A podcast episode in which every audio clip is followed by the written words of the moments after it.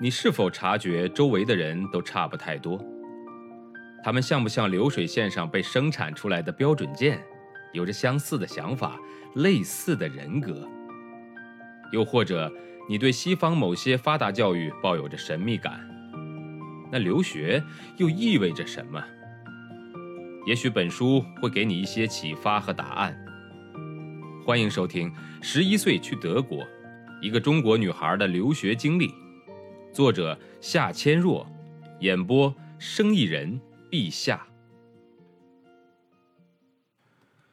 几乎每个系都给新学生提供学术研究的入门课，比如怎样使用图书馆和电脑系统进行著作和资料的查询，以及用什么方法写一篇学术性论文等等。其实，在大学做任何一个课题的研究，都要走一条相似的路。首先是选题。方法就是看一定数量的理论著作，从中找出自己感兴趣的问题或者各方讨论的观点，然后确定将要研究的课题，接着去找和自己研究课题有关的书籍、文章以及别的研究材料，通过仔细阅读，在书中寻找所研究的问题的答案，然后在一篇文章中有条理地把自己的研究方法、探讨以及结论叙述下来。在德国的大学中，学生们最终所要学习到的能力，就是怎么学术性的讨论问题。写短篇文章是这样，写硕士和博士论文也是这样。毕业考试的内容也要用这种形式体现出来。大学的老师和教授们在教导学生的时候，所强调的永远是三点：第一，所研究的课题一定是要自己相对感兴趣的。因为理论上的探讨本身就很枯燥，如果完全不感兴趣，那就很难得出好的研究成果。第二，一定要带着问题去看理论著作，只有这样，书中的内容才会在脑子里有所保留，这本书才算没有白看。第三，学生论文中所有引用来自别人的文章、书籍或者材料中的内容，一定要标明引言出自于哪位作者。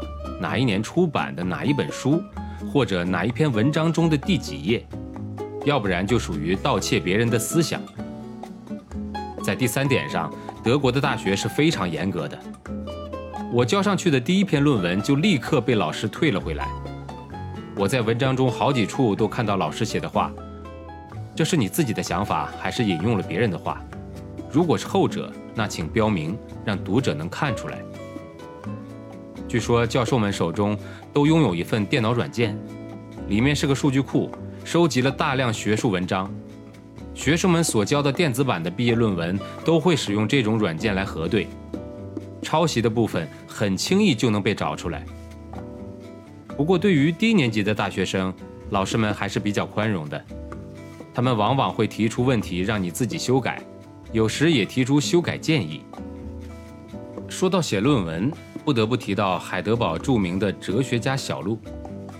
大学生们总是期待在这条路上寻找写论文的灵感。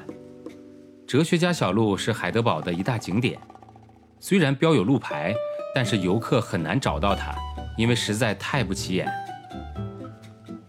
哲学家小路在内卡河的东岸，总共大约有两公里长，前面一段是上山的蜿蜒盘旋的小径。路上经过的一个花园，门口竖着一个大型的手掌雕塑，手心上写着一句话：“你今天已经哲学过了吗？”哲学家小路的主要部分是一条横穿半山腰的较宽的路。走在这条路上，往下望去，内卡河和老城的全景尽收眼底；向前望，是被郁郁葱葱的山林掩映着的壮观的古堡。听说这里是海德堡观赏日落最佳的位置。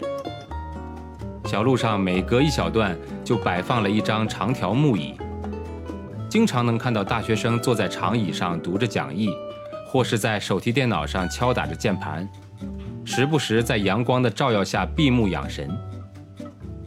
其实，哲学家小路只不过是一条普通的山路，由于居高临下，面对如诗如画的美景。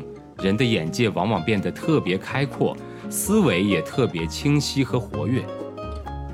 海德堡大学的大学生们都知道德国诗人荷尔德林描写这段小路的一句诗：“漫游的人，来哲学家之路瞧瞧吧，在山谷中，你能寻找到答案。”